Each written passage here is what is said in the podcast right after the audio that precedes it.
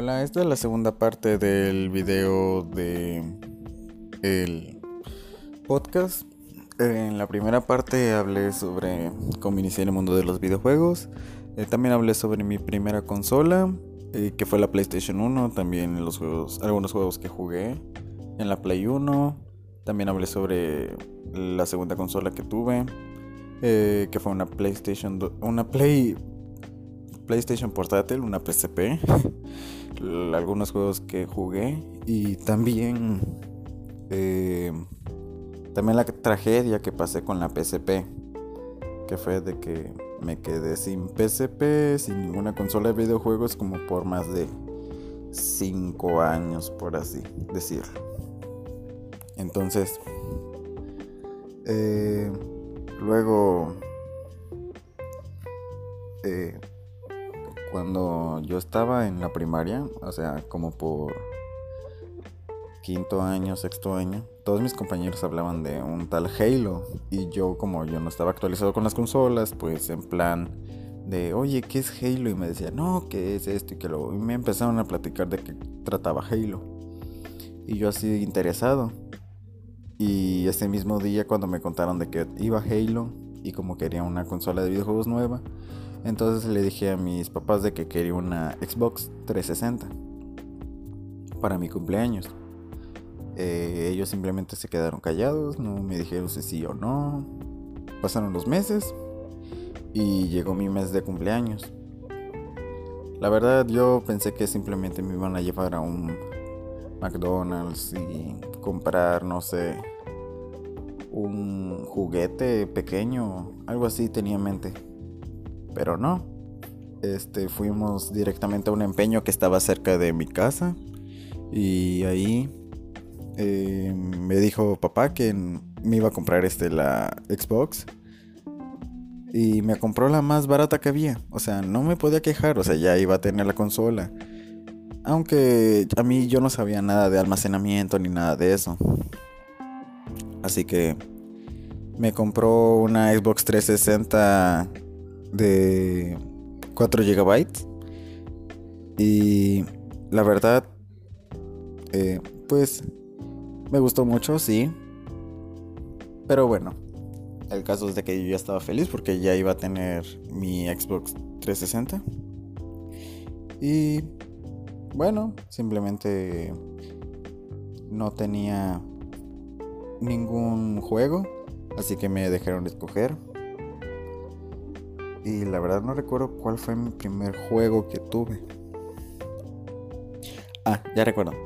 La Xbox 360 en ese tiempo este ya había salido la el accesorio este que es de movimiento del cuerpo, que es el Kinect y simplemente este venía el juego Kinect Adventure que la verdad al principio sí me gustó, aunque lo que no me gustó era de que tenías que moverte, aunque sí, era muy divertido, pero el punto negativo es de que a la media hora te cansabas y era como de quiero seguir jugando, pero estoy cansado y ahí me ven sufriendo por querer jugar. Y así. Bueno, este bueno, cuando ya este cuando ya me aburrí del juego del Kinect este mis papás este vieron que había más juegos para hacer ejercicio. El de Disney que, que eran minijuegos pero de varias franquicias de Disney. Este y encontramos un juego que me gustó mucho que se llamaba Dance Central en el mismo disco. Bueno no disco no en la misma caja del juego venía otro disco con varios demos creo que eran tres o dos, eran solamente dos discos. Eh, pero adentro del juego de Kinect Adventure venía una demo de Dance Central 1, el primerito. Entonces que yo me enteré de eso como dos semanas después y empecé a jugar, solo había creo que dos canciones, tres canciones y me la pasé jugando ahí y así yo súper contento decía, ah, sí puedo jugar este de baile y todo eso. Y me gustó mucho el juego. Le dije a mi mamá, mamá, ¿cómo me juego? Porque está padre, porque tiene, tiene buenos pasos y así voy a poder aprender a bailar. Y a mi mamá también le gustaba. Este, nos pusimos a jugar la demo. Hasta que no sabíamos la coreografía de la canción, que ahorita no me acuerdo cuál es la canción de la demo. Pero bueno, eh, yo, este, luego en Navidad, me regalaron el Dance Central 3. O sea, no, no me dieron el 1 ni el 2, me dieron el 3, el más reciente. Simplemente porque era el más reciente y porque había canciones nuevas, me dijeron. Entonces que yo lo acepté. Y la verdad sí me, sí me gustó mucho el juego. Tenía buenas canciones. Eh, tenía dificultad. Tenía este, coreografías padres. No como el Just Dance. Que la verdad sí es un buen juego. Pero lo que no me gusta es de que tiene mucho reggaetón. Yo no discrimino en las canciones ni nada de eso, pero la neta yo ya estoy harto de eh, ver puro reggaetón en Just Dance. Y solamente hay una coreografía por canción, aunque aunque unos me pueden decir que la neta sí puedes escoger esa misma canción pero con otra coreografía, o sea, con pedazos de otras coreografías de otras canciones. Eso para mí no es una coreografía, sino que simplemente editan este, coreografías de otros de otras canciones y lo pegan a una canción que sí quede. Y es como de no, eso para mí no es una coreografía. Aparte, el, el Dance Central tiene modo historia, se puede jugar de dos jugadores. Ese es un punto negativo, entre comillas. Porque sí, el Just Dance al principio solo se podía jugar de cuatro pero luego este con el Kinect y con no recuerdo que Just Dance este ahora se puede jugar hasta de 6 pero bueno también el punto negativo es de que es solamente de dos jugadores aunque puedes hacer un hay un modo que se llama creo que fiesta que puede jugar hasta 8 jugadores pero es por turnos así en dos equipos o sea, un grupo de 8 personas se dividen en dos equipos, de 4 y de 4 y luego cada quien va bailando por turnos. Y está padre. Eso funciona como para reuniones así de fiestas y todo eso. Pero a mí me gustaba mucho ese juego. Y a lo que iba, como me desvié mucho, el caso es de que simplemente no no daba para jugar Halo, porque nunca llegué a eso. El caso es de que nunca llegué a jugar Halo, no me lo compraron, ni Gears of War, ni Call of Duty, ni nada de esos. Yo era puro juego de Kinect, Kinect y simplemente me regalaron Minecraft, porque en ese tiempo en sexto de primaria estaba de moda Minecraft y luego cuando yo decía que es eso de Minecraft y luego me empezaron a contar de que era de crear este todo lo que tú quieras y que peleas con monstruos y así. Y yo, este, pues me quedé así como de, ¿y eso que tiene de relevante o qué? Cualquier videojuego puedes matar monstruos. Y me dicen, ah, pues es que todo el mundo está hecho de cubos y, y ahí fue cuando me quedé como de, ¿y eso que tiene de relevante ver puros cubos? Y luego me siguieron platicando de sus anécdotas del juego, de que mataron este un creeper mientras estaban en un cubo y, y yo me quedé eh, igual, me quedé así como de, ¿y eso qué tiene de relevante, por Dios? Hasta el día que lo empecé a jugar. Un día estaba buscando demos porque literalmente yo ya estaba aburrido de los juegos que tenía. Y me dio por ver así las demos, simplemente así. Luego vi que había una demo de Minecraft y dije, ah, este es el juego. Lo descargué, no tardó nada. Este, inicié, lo empecé a jugar. Todo era cúbico, pero se veía bien. Pensé que se iba a ver así todo plástico feo y que solamente iba a haber cubos de colores, pero no tienen texturas así madera, o sea, troncos, este, arena, piedra, etc. Y solamente había el tutorial en la demo de Xbox. Y yo, pues, ahí haciendo el tutorial hasta que se hacía de noche. Y dije, ah, pues me voy a quedar en la casa. En el castillo que viene ahí en, en el tutorial. Bueno, entonces que luego digo, ah, pues se supone que van a salir monstruos, así que voy a empezar a, a fabricar puertas. Bueno, en ese entonces, cuando ese mismo día, obviamente no sabía hacer puertas. Lo único que sabía hacer era romper bloques y te soltaba el icono, luego los tenías y luego los podías poner en otro lugar. Entonces lo que yo hice fue cubrir este, las entradas, no todas, pero sí la entrada principal y mi cuarto el cuarto que yo escogí porque habían dos. Y yo nomás dejo un bloque así destapado porque ya no me alcanzaba para bloquearlo todo. En eso yo estaba solo, era de noche. Y también era de noche en la vida real, o sea, y era un niño, o sea. Y luego escucho ruidos raros. En ese tiempo no sabía qué era, nomás escuchaba así. Y ahora sé actualmente que era una araña y yo no sabía qué era porque yo no sabía qué monstruos habían ahí. Luego yo seguí ahí, todo, todo ahí con miedo. Decía, no, me, van a atrapar, me van a matar. Y, y, ahí me empecé a hacer la idea yo de que me van a hacer esto y me van a hacer lo otro. Y luego veo una cosa verde horrorosa enfrente mío. Obviamente afuera de la habitación. Y yo, pues, me le quedé mirando. Y nomás se me acercó y yo me hice para atrás. Y la verdad estaba tan, tan asustado que ni siquiera sabía o me puse a, ¿cómo se dice? Meditar, analizar, este, que me podía dormir en las camas. Pensé que era pura decoración. O sea, por el miedo hasta se me pasó a dormir. Y luego ya pasó el tiempo. Y ya amaneció. Y todavía seguía. Y luego este, me salí del juego, volví a entrar inicié el, tutorial otra vez, pero ahora hice mi propia casa. Y luego ya, este, pues eso sería todo del, de mi historia con el Xbox, aunque no fue mucha, no fue muy interesante. O sea, sí tuve otros juegos. Por ejemplo, un amigo, como yo, como ya dije en el episodio anterior, ya dije que soy muy fan de Sonic. Y un amigo me regaló el Sonic 2006, que es el peor juego que existe. Pero a mí, personalmente, me encantó. O sea, por la historia, por la banda sonora. Y me valió queso este, los glitches y las fallas que hubo en el juego. Yo lo pude jugar perfectamente y no me quejaba. El único pedo que tenía eran las pinches baterías del control.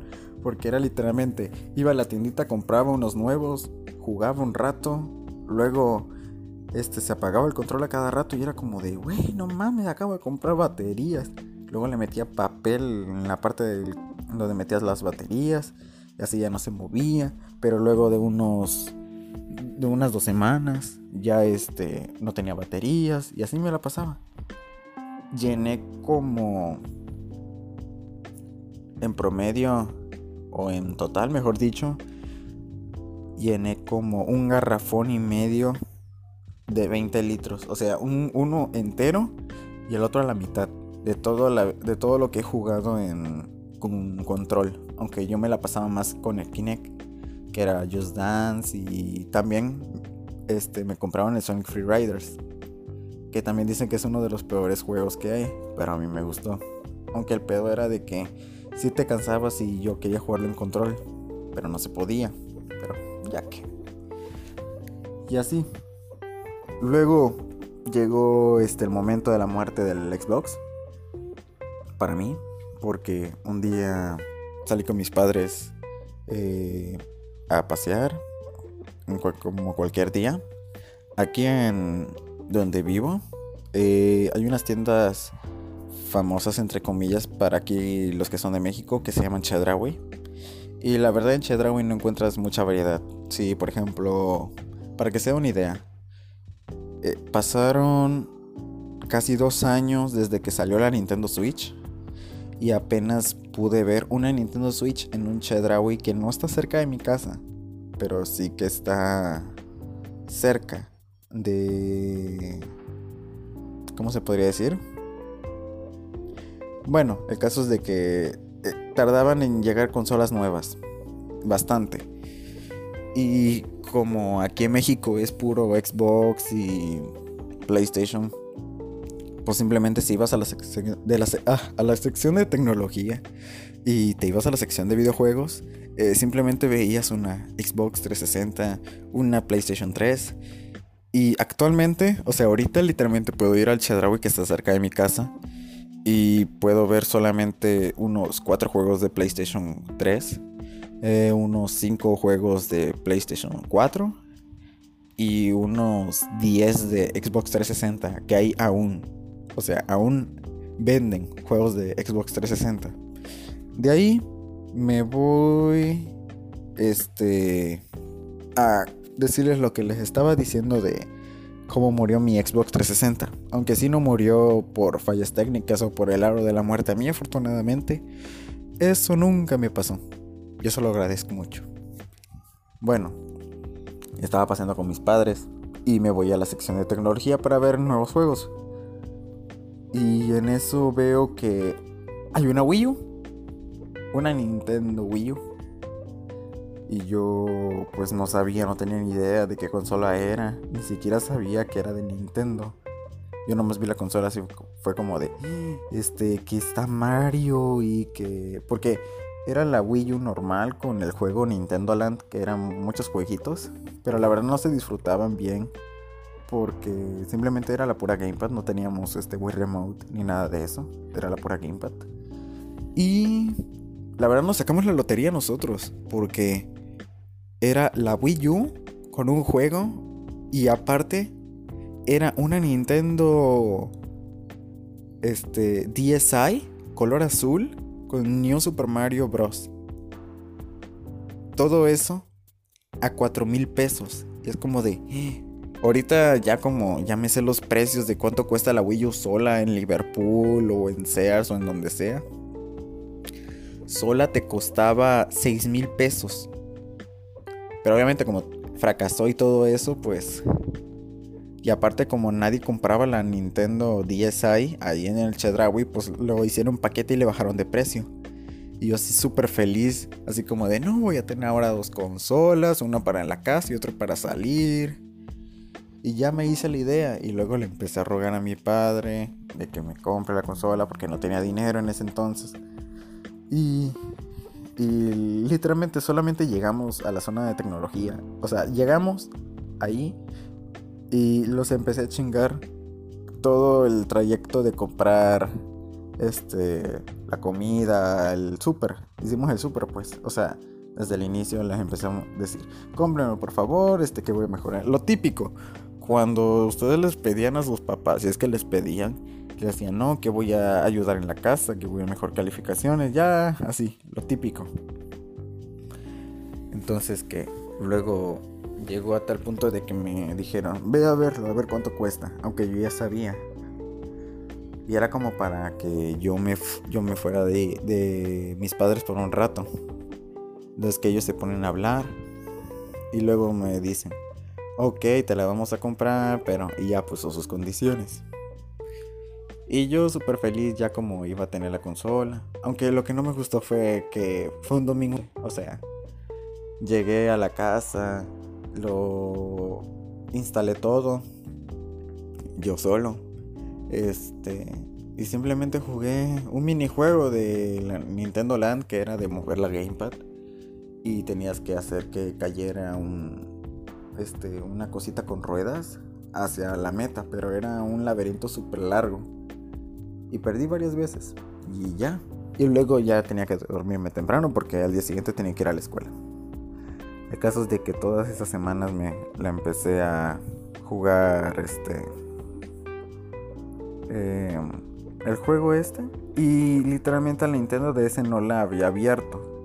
Bueno, se había abierto la caja, pero no no este eh, la configuré, no la configuré. Simplemente abrí la caja y vi la consola, pero no ni le ni la puse a cargar, ni probé el juego, ni nada. O sea, como nueva. Y bueno, pasando a la Nintendo DS. Este, pues yo la verdad sí me gustaba Mario Bros y yo ya había jugado este juego. El problema es de que yo me aburrí súper rápido con ese juego, porque yo no soy mucho de plataformas. Pero de todas formas yo lo jugué. luego este eh, le dije a un amigo mío de la secundaria, porque en ese tiempo yo estaba en la secundaria, les dije, este, oye, que ya tengo una Nintendo DS y que no sé qué cosa, y que en dónde puedo comprar juegos baratos. Y me dice, ah, mi papá, este, hace años, porque ya tiene bastante tiempo la Nintendo DS, me dijo, hace años, este, mi papá me compró un cartucho con una ranura para una micro SD de unos 16 gigas y eh, ahí tiene más de más de 100 juegos, algo así me dijo. El caso es de que tenía más de 20 juegos y con eso ya estaba feliz él, aunque solamente jugaba Pokémon. Luego yo me puse a investigar y y luego le dije a mi papá de que de que si me podía llevar al ¿cómo se llama? Al centro a preguntar si venden R4s, porque así se llama el cartuchito que es casi idéntico a un a un cartucho de Nintendo DS, solo que tiene una ranura para... Bueno, ya lo expliqué. El caso es de que pasaron este, dos meses y nada. Hasta que un conocido mío me dijo, ah, pues te vas a la Friki Plaza y ahí lo puedes comprar. Está como a 200 pesos, algo así. 500 pesos. La verdad no me acuerdo, ya tiene más de 4 años que compré la R4. El caso es de que ya pude conseguir la R4, ahora tenía que conseguir una micro SD porque no tenía ninguna micro SD en la casa. Y luego yo simplemente creía que era meter los juegos a la micro SD y ya, arrancaba solo. Pero no. Me di cuenta que tenía que necesitar este, unos archivos para esa, esa R4 y si no los tenía pues no me iba a servir para nada. Así que luego todo ese día, ese mismo día me puse a investigar cómo se descarga y todo eso. Y al final lo logré. Le pude meter los archivos que necesitaba. Y luego ya ahora sí le metí varios juegos. Y ya. Me puse a jugar como un desgraciado. Me puse a jugar el Mario Party, el que me gustaba mucho, el Mario Kart. Todos esos son, como ya les dije en el anterior, este, juegos míos favoritos de la consola por parte de mis primas que ellas tenían la consola y yo me la pasaba jugando. Y ya. Y me encontré con varios juegos más. Con, aunque yo ya tenía en mente que quería jugar Pokémon. Porque yo anteriormente yo ya había jugado eh, juegos de Pokémon. Pero eso, eso lo podría hacer en otro podcast. Aunque la neta yo ya no sé si esto va a seguir siendo podcast. Pero bueno, yo simplemente estoy contando mis anécdotas y es lo que me gusta hacer ahorita. La verdad, cuando estaba haciendo el primer podcast, pues me sentía así cómodo, hablar con alguien. Y la neta sí me... Me gusta hablar sobre cosas que me gustan, porque luego Siempre me topo con gente que no le gusta lo que me gusta a mí, o sea, los videojuegos. Y si me encuentro con personas que le gustan los videojuegos, siempre me salen con la misma mamada de, no, que yo soy gamer y que no sé qué cosa y que juego este Free Fire o juego Fortnite o Call of Duty y Gears of War es el mejor. Aunque sí, son buenos juegos, pero tampoco estoy diciendo de que si no juegas este Free Fire no eres gamer y todo eso. Bueno, en casos de que simplemente me gusta hablar sobre esto. Y puedo hablar de otros temas relacionados a los videojuegos. Aunque sí, mi, mi conocimiento de los videojuegos es muy limitada. Solo sé bastantito, entre comillas, entre comillas, no estoy asegurando, este, más de Nintendo que de Microsoft, de Sony o de juegos de PC. Ahí estoy quemado, no sé casi nada. Aunque sí sé una que otra cosa. Pero bueno, retomando, este, ya luego ya me pude conseguir este los juegos, me lo pasaba ahí. Y en otros podcasts puedo hablar sobre algunos videojuegos favoritos por consola. O sea, ahora sí les puedo hablar en específico mis juegos favoritos de PlayStation 1, eh, de PlayStation 2. Aunque no haya tenido la oportunidad de tener una, yo tengo juegos favoritos de PlayStation 2. Porque con vecinos y con amigos que he ido tienen PlayStation 2 o han tenido y yo pude jugar con ellos. les puedo hacer un tipo top de videojuegos favoritos por consolas y así. Pero bueno, ya ahora sí, retomando. Ya llegó este Navidad. Eh, y yo cuando, cuando tenía la Wii U, literalmente no... Solamente tenía un juego, como ya les dije.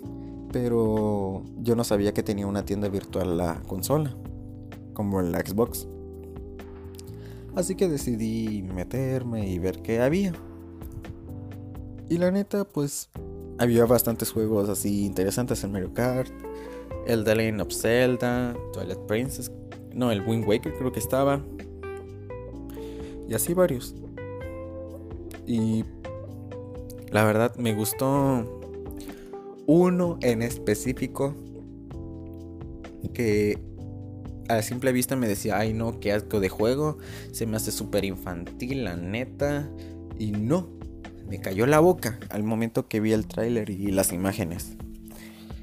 El juego es Splatoon, que la verdad ahorita hasta la fecha es uno de mis juegos favoritos. Eh, todavía lo sigo jugando. Actualmente ahorita en el 2 soy rango X. En todos los modos creo. Y lo llevo jugando desde... ¿Qué será?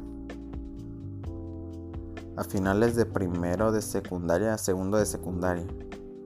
Para que se den una idea, yo apenas estoy entrando a la universidad.